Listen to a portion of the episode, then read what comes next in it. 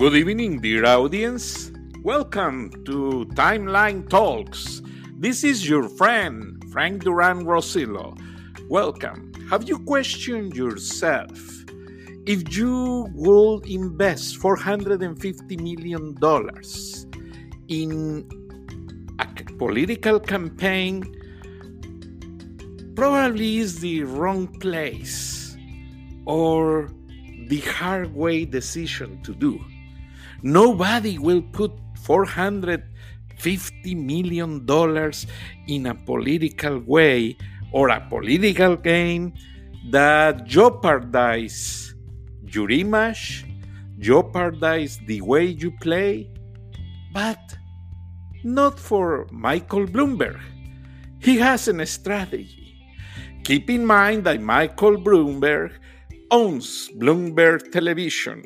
What Bloomberg Television broadcasts is economic forecast.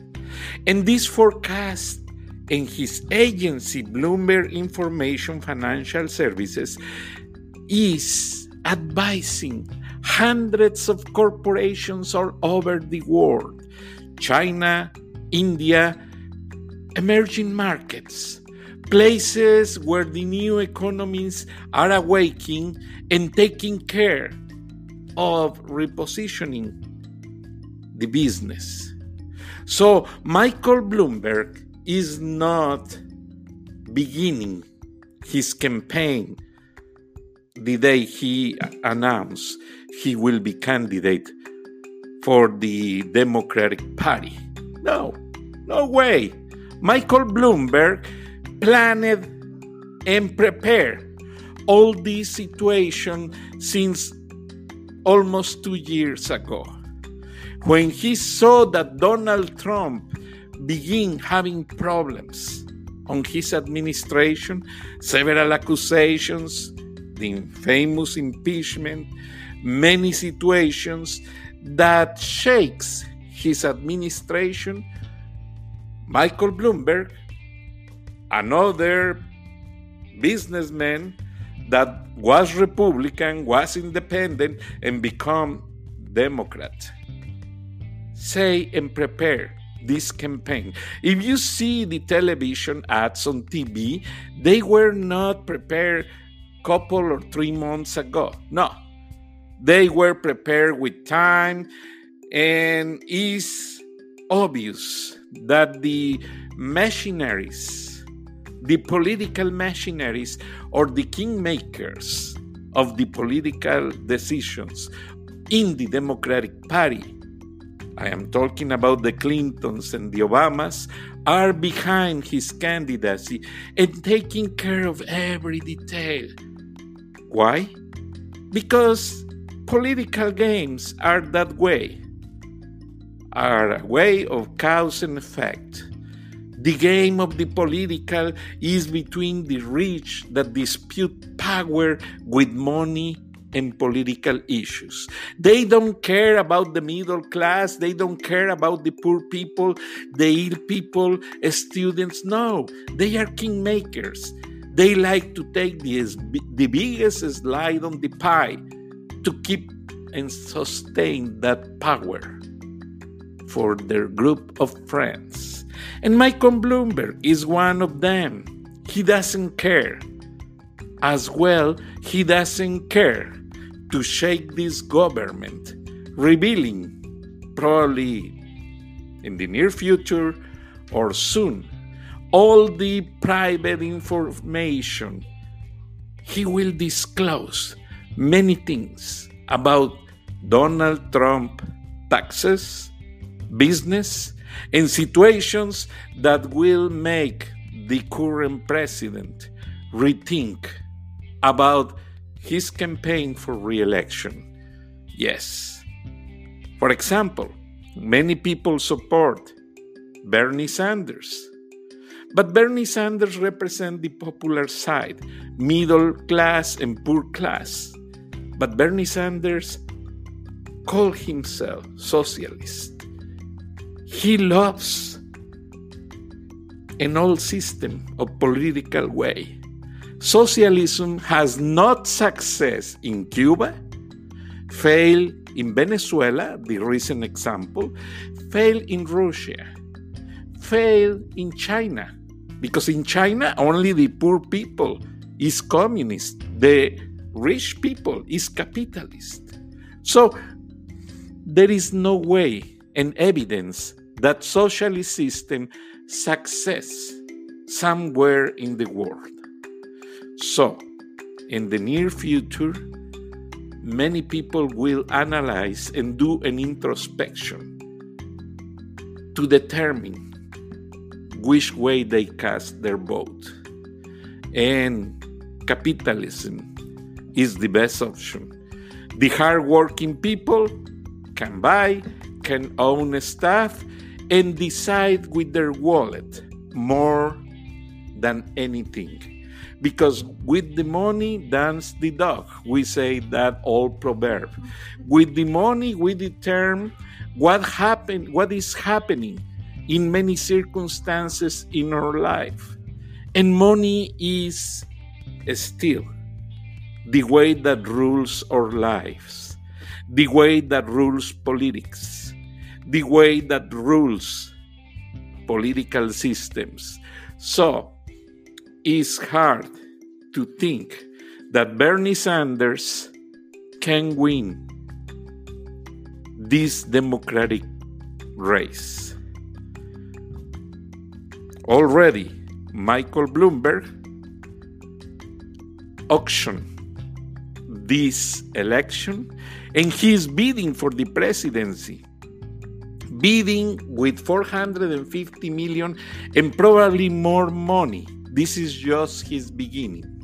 Because that money is going to say the way he goes. And he knew long time ago that the only way to buy Donald Trump and fight hard against him is with information and is something that Michael Bloomberg has access every day. Financial information, financial and political information, and tax information. He is putting together something that people in America ignore the way Donald Trump developed his business writing off a lot of taxes, writing off many situations, and this is just the beginning of this fight, an endless fight, because even elections day is planned this November. I see this fight is going beyond beyond many situations that the world is observing every minute, every way. And this election is going to have a huge influence on the rest of the world, especially countries in the European community where Donald Trump make a lot of changes basically NATO etc is going to change business the way to do business in Asia and the rest of Latin America, where also recently the new commercial agreement was fixed with Mexico and Canada. TEMEC or former NAFTA, whatever you want to call. But this fight is just beginning to awake the sensibility of the powerful. Donald Trump maintained, intimidated many people, many organizations, many ways with his influential rules. Michael Bloomberg doesn't give up, he never gives the arm to twist, and he's going to fight. And nobody, keep this in mind, nobody likes to waste $450 million without having an idea where it's going to fight. The arena of the political fight is already determined, date and place. date and time. And the warriors are the loved Americans. Good people, hardworking people. I hope everybody choose the right one and don't jeopardize your cast voting for the wrong person. Lord bless America. Good evening. I talk to you tomorrow. Have a good night.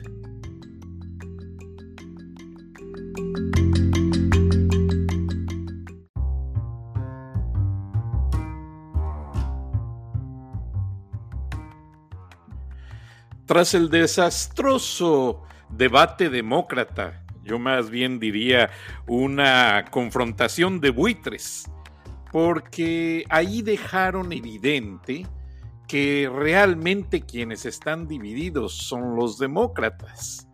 Al tener tanto candidato con diversos puntos de vista, Bernie Sanders, socialista, que hizo su luna de miel en Rusia cuando todavía era más comunista que cualquier otro país, eh, pues Elizabeth Warren, que quiere realmente una frontera abierta, al igual que lo quiere Bernie Sanders y Mike Bloomberg, que también, según él, tiene un plan migratorio para todos, incluido un plan de salud, pero la verdad es que nadie tiene una opción de presupuesto para subrogar, o sea, para hacer frente a todas estas ofertas de campaña. Es muchísimo dinero y la verdad es que es muy fácil ofrecer y decir y prometer, pero en el momento de cumplir, imagínense esa frontera, si vigilada, está llena de gente cruzando todos los días, legal e ilegalmente. La frontera México-Estados Unidos es la frontera de las más grandes del mundo, no la más grande. Eh, dos millones eh, realmente son casi tres mil kilómetros, pero son casi dos millones de personas lo que se estima que a cada semana cruzan por el lado legal. Por el lado indocumentado realmente eso no tiene ninguna estimación. Nadie lo sabe perfectamente.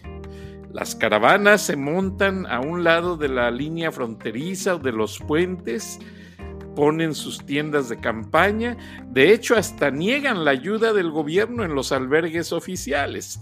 No los quieren y como les había comentado yo ya en un capítulo de este programa, venezolanos y cubanos aceptan la propuesta de México, consiguen un trabajo, se adaptan a la vida diaria. Hondureños, salvadoreños, guatemaltecos, gente de otros países, Haití, Kenia, Nigeria, otras partes del mundo, no aceptan la ayuda. Ellos se quedan de manera parasitaria, y disculpe el término, pero no hay otro adjetivo para calificarlo, en la línea fronteriza. Ahora, ¿qué tiene que ver la migración con las campañas? Muchísimo, demasiado. Estados Unidos es un país de inmigrantes por excelencia. Ahora, lamentablemente, el tema de la inmigración siempre ha sido utilizado como un arma política.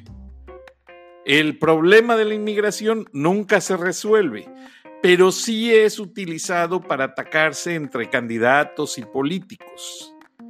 De alguna manera, al presidente Trump le funcionó en la primera campaña. No sé, vamos a ver si le funciona en la segunda campaña para reelegirse. Hay muchas situaciones, muchas disyuntivas y pues lo que realmente está en juego es la seguridad fronteriza de las ciudades, y aunque mucha gente dice que las ciudades de la frontera son las más seguras de los Estados Unidos, posiblemente algunos rincones, otros no es obvio que por la frontera pasan infinidad de drogas, armas y maleantes de manera indocumentada, de manera ilegal. Ahora, los 450 millones de dólares que Mike Bloomberg está invirtiendo en su campaña, campaña, perdón, algo nunca antes visto en los Estados Unidos. Es muchísimo dinero para iniciar una campaña política. Estamos hablando de algo sin precedente. Ahora, vean ustedes, ya la televisión abierta y estaciones de radio ya están constantemente poniendo anuncios de Mike Bloomberg. Hablan de su infancia, hablan cómo hizo su riqueza, ataca a Donald Trump, ataca a Bernie Sanders. Es algo que realmente esto se ve que Mike Bloomberg estuvo preparándose desde hace más de un año o sea, a mí no me vengan. Toda esa producción de comerciales, también instrumentados, también enfocados, segmentados, con una secuencia lógica de ataques, todo eso fue preparado por un gran equipo de, de televisión. Todo eso fue instrumentado con tiempo.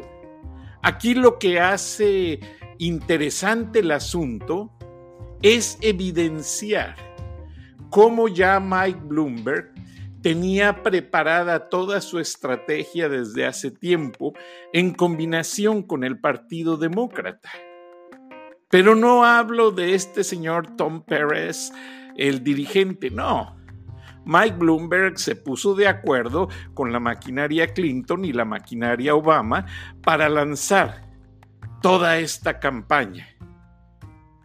Lo hizo de una manera eh, pues ahora sí esperó a que llegaran todos los candidatos, esperó a que todos se dieran a conocer quién era quién, esperó, a, según él, a que Bernie Sanders se desgastara de cierta manera y no fue así.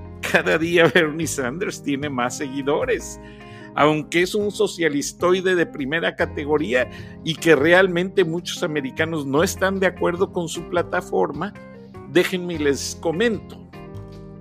En el sistema público de educación de los Estados Unidos, muchos maestros sindicalizados están siguiendo a Bernie Sanders.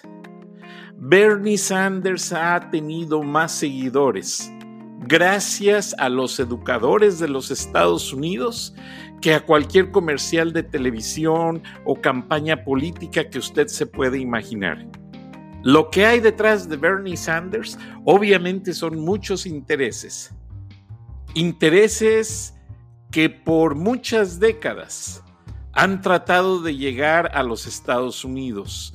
Recuerden que en los años 60 hubo una lucha muy grande del gobierno por sobrevivir ante los intentos comunistas.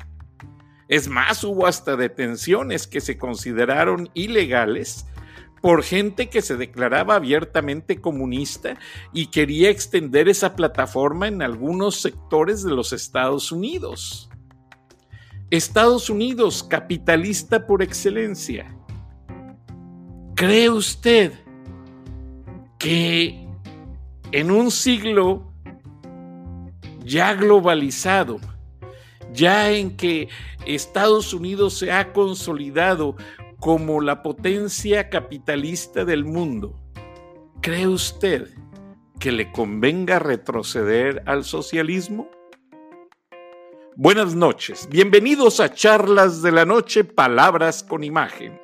Hoy vamos a ver un poco más allá de la el feedback que dejaron estas polémicas de los ataques entre uno y otro candidato demócrata. Obviamente los republicanos no se cansan de decir en Fox News que este debate lo ganó Donald Trump. Sí, porque están muy divididos en el Partido Demócrata. En eso hay cierta lógica. Incluso el mismo CNN, canal demócrata por excelencia, manejado por los Clinton, estaban los comentaristas reprobando la manera en que se llevó todo el debate. Pero honestamente tiene su mérito Elizabeth Warren. Ella enfrentó a Michael Bloomberg de una manera asertiva. Le dijo frente a frente lo que ella ve que representa para los norteamericanos Mike Bloomberg, en la manera en que se hizo rico, en la manera que ha llegado a tener cierta influencia en la sociedad americana y varias cosas más. A mí los temas sexuales y de, discriminación no me gusta mencionarlos porque no estuve allí y no me consta. Pero Elizabeth Warren sí le dijo lo que sentía y bueno, eso sí hay que reconocerlo. Ahora, el hecho es de que todos los candidatos están ya en una pendiente. ¿Cuál es? La económica. Recuerden que en Estados Unidos muchos seguidores prefieren tomar la tendencia del que tiene el poder. Estados Unidos es un país de líderes y de ganadores y de ricos. A la gente en Estados Unidos no le gusta pensar en los pobres. La gente de Estados Unidos se toca el corazón con cierta compasión y clemencia para ayudar a un pobre dándole algo que necesite. Pero hasta llegó la cosa. Estados Unidos no es un país que quiera tener una cantidad excesiva de pobres en su sociedad. ¿Por qué? Porque Estados Unidos siempre ha sido el país del mundo con una gran clase media. Y esa clase media aspira a enriquecerse algún tiempo, en algún tiempo. Entonces, su estabilidad es de cierta manera basada en esa situación. Pero es que el capitalismo lo, nos obliga a todos a pensar de esa manera, porque estamos en el país de las oportunidades, porque tenemos que tener uno o dos trabajos para poder salir adelante, porque nos encanta usar las tarjetas de crédito, pero cuando llegue el recibo, ay, ¿de dónde pago? Entonces es importante no dejar atrás el concepto de lo que significa Estados Unidos como sociedad para un conglomerado de lectores que no les va a interesar quedarse esperanzados a un socialismo que nunca ha tenido éxito en el mundo. Vean el socialismo de Fidel Castro, un fracaso, el socialismo de Hugo Chávez, otro fracaso que está acabando con los venezolanos, y ahí está Nicolás Maduro que no puede sostenerlo, el socialismo de la Unión de Repúblicas Socialistas Soviéticas, mejor se fragmentó, y a los rusos les encanta el capitalismo. Los rusos son felices viniendo a Estados Unidos a hacer negocios. Y hay cientos de miles de rusos viviendo muy felices en los Estados Unidos haciendo negocios con Rusia. Entonces dígame, ¿dónde está el éxito del socialismo? En ninguna parte. Está en muchas declaraciones, en los libros de historia de los líderes socialistas que buscaban la eh, equitativa distribución de la riqueza, pero de ahí no pasan, de esa declaración no pasan. Ahora, muchos siguen con esa idea absurda de que en Estados Unidos hay muchos ricos que tienen que compartir esa riqueza con el resto de la gente en el mundo. Eso es un absurdo. Esa gente rica nunca lo va a permitir. El mismo Mike Bloomberg se los dijo en su cara a todos. He trabajado bastante para lograr esa riqueza. Entonces, ¿qué es lo que pasa? Mike Bloomberg, aparte de ser propietario de una cadena de canales de análisis económico, cuya marca lleva su apellido, Bloomberg Television, es también dueño de una base de datos, por así decirlo, Bloomberg, que asesora a muchos países sobre la manera de invertir. Bloomberg ha hecho muchos millones de dólares en China el capitalismo chino, que es comunista de cierta manera, China funciona así.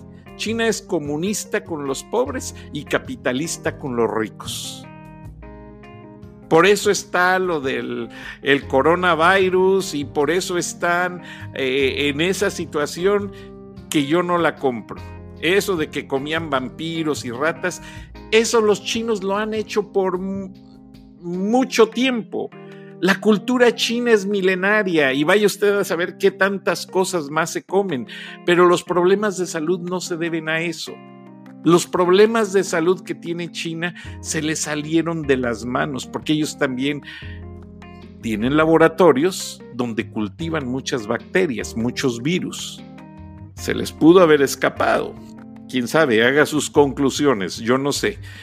Pero el hecho de que China y la India están entre los mercados principales de Bloomberg en cuanto a sus sistemas de análisis, pues claro, son las economías emergentes, son los países donde se van todos los dólares de Estados Unidos.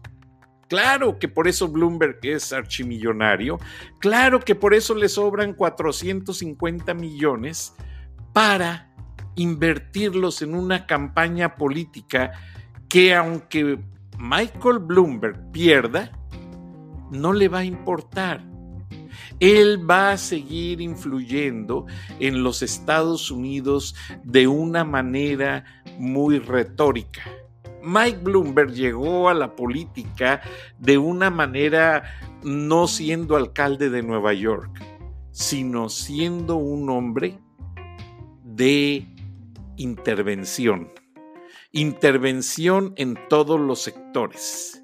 Mike Bloomberg permitió que Donald Trump llegara a la presidencia de Estados Unidos porque él lo pudo haber hecho al momento que lo hizo Trump o mucho antes. Pero no, porque no había habido un verdadero rico que no fuera político en la presidencia de Estados Unidos. Donald Trump es el Guinea Pig o es el, ¿cómo le llaman en español? Ah, al rato me acuerdo, eh, pero es el, el animalito de pruebas de Mike Bloomberg para ver hasta dónde le funciona a los americanos. Tener un hombre independiente que tiene una mentalidad muy basada en los negocios, que dice lo que siente, que no le importa lo que la gente tenga que decir o, reaccionar en cuanto a sus comentarios, él ya lo dijo y no se disculpa. Y honestamente recuerden, conejillo de indias es el término para Guinea Pig.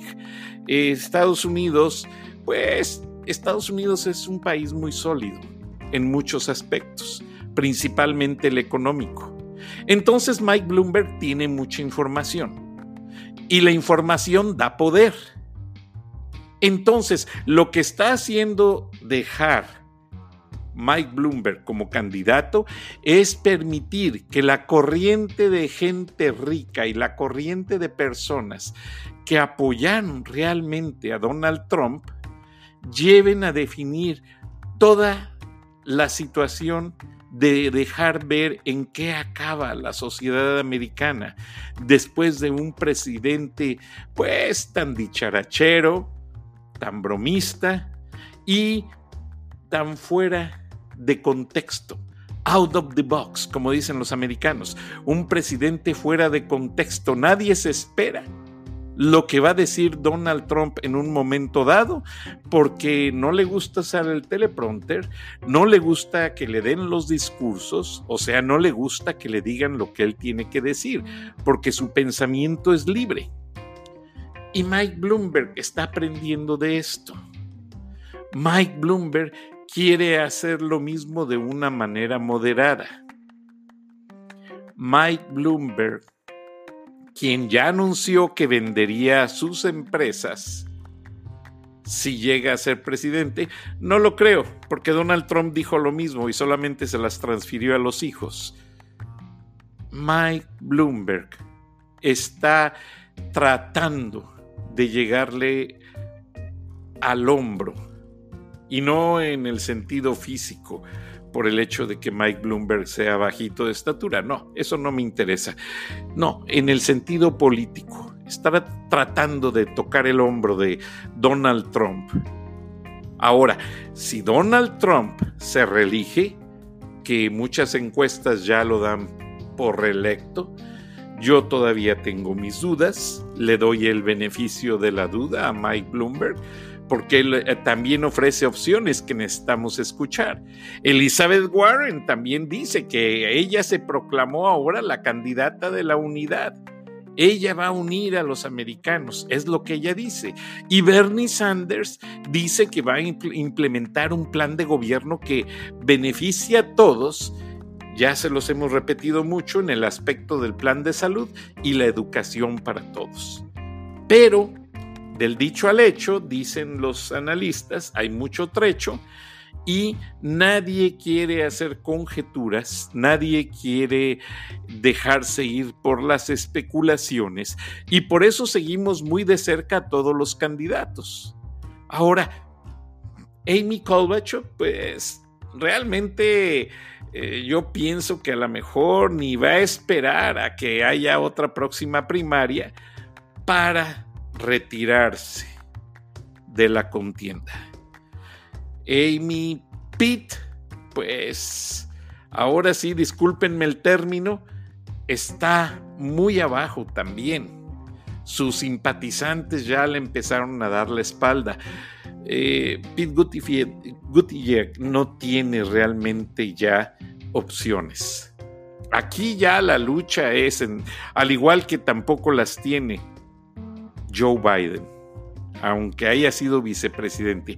Aquí la lucha fuerte está entre Michael Bloomberg por su dinero,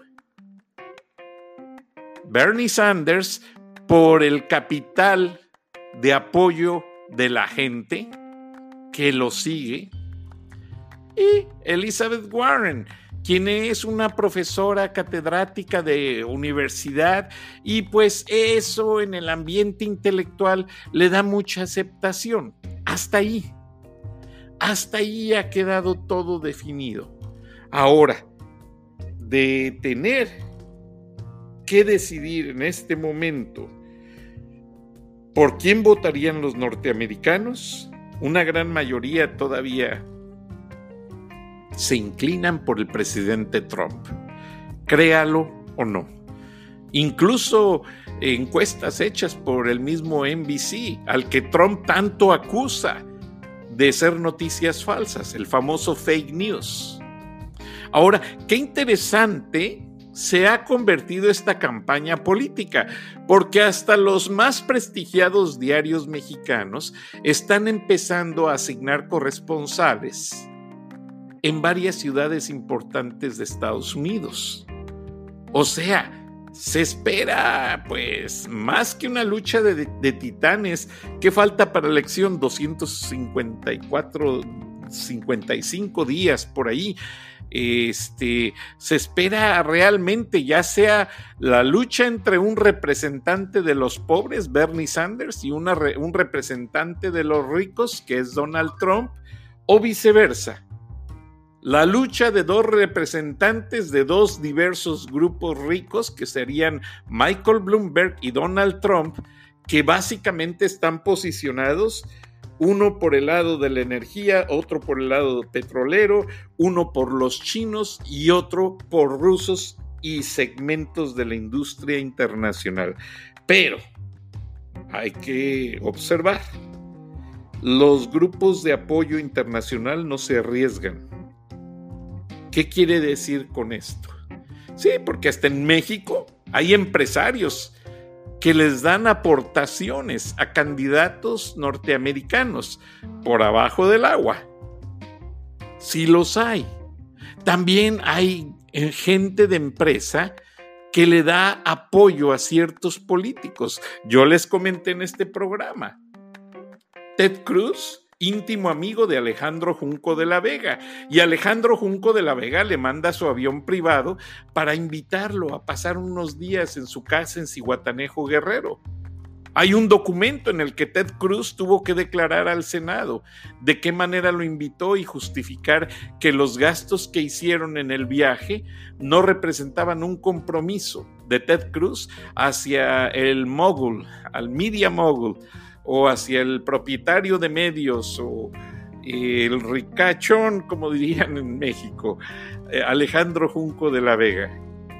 Entonces, ¿qué pasa? También Azcárraga tiene amistad con varios dirigentes demócratas. De hecho, Azcárraga eh, boicoteó completamente todos los eventos de golf en México en los que tenía que ver las empresas de Donald Trump, porque no estaba de acuerdo con todo lo que Donald Trump declaró al principio en contra de los mexicanos. Ahora, si ustedes se dan cuenta, pues Donald Trump le ha bajado de tono a sus declaraciones contra los mexicanos, porque sabe que va a necesitar el voto méxico-americano si quiere reelegirse. Es triste, pero siempre al final de todo, la gente se da cuenta y se percata de que necesitan siempre de alguien para poder llegar a un lugar. Esto me hace pensar en aquellas situaciones cuando íbamos a los Boy Scouts de campamento, que andábamos en la sierra de Michoacán y que andábamos buscando la laguna larga o los azufres, lugares que ya son muy famosos, pero que antes no existían definidos en el mapa. Entonces íbamos el grupo de chamaquitos caminando con los líderes, con nuestras mochilas, casas de campaña, comida, y en el camino nos encontrábamos a un campesino y le preguntábamos y le decíamos que cómo podíamos llegar a tal lugar. Nos contestaba que hay nomás traslomita. Algunos se tomaban la molestia de llevarnos, otros orientarnos con más detalle. Pero siempre, por eso no es bueno subestimar a la gente, porque nunca se imagina uno cuándo van a necesitar de una persona. A mí me pasó un detalle muy curioso. Por razones de andar en Querétaro cubriendo otro evento, eh, mi casa editora me mandó, me asignó a ir a cubrir una mañana de domingo el evento Señorita México. Yo jamás había cubierto un Señorita México, no tenía ni idea de lo cómo se hacía.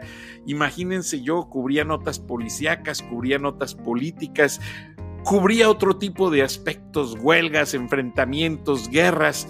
Entonces ir a ver a las bellezas mexicanas, pues no me resistí. Estaba yo muy joven y fui. Ahora, no tenía yo ni acreditación y mi credencial del periódico se me había olvidado. Pero afortunadamente me conocían la gente que cubría la farándula. Mm. Leopoldo Meraz, el reportero Cor, gran amigo del Universal, Dios lo tenga en el cielo, gran compañero.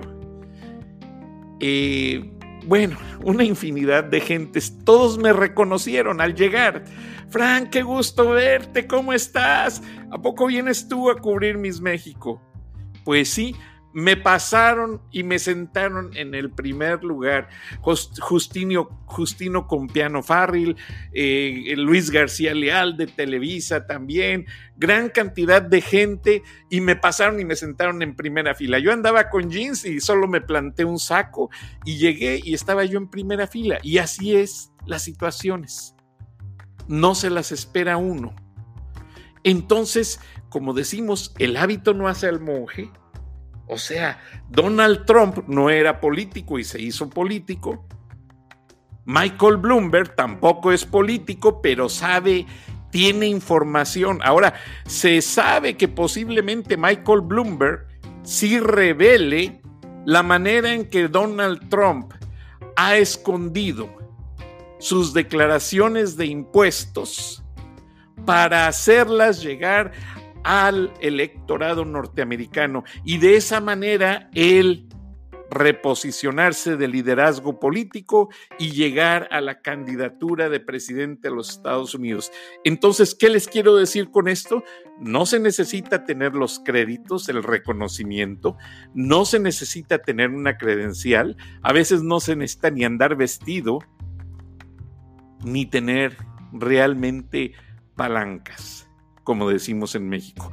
Lo que realmente es importante es tener información muy confidencial, que es lo que ha hecho muy fuerte a Mike Bloomberg. Mike Bloomberg tiene mucho acceso a las bases de datos, incluso pues compañías fuertísimas con las que él intercambia información y de esa manera va a dar a conocer muchas cosas con las que va a derrotar a Donald Trump. Así como Donald Trump usó la historia de los 30 mil mails que mandó borrar la Hillary Clinton, así Mike Bloomberg está instrumentando la nueva estrategia para acabar con Donald Trump. Vamos a ver qué pasa, nos escuchamos mañana. Muchas gracias, buenas noches, hasta entonces.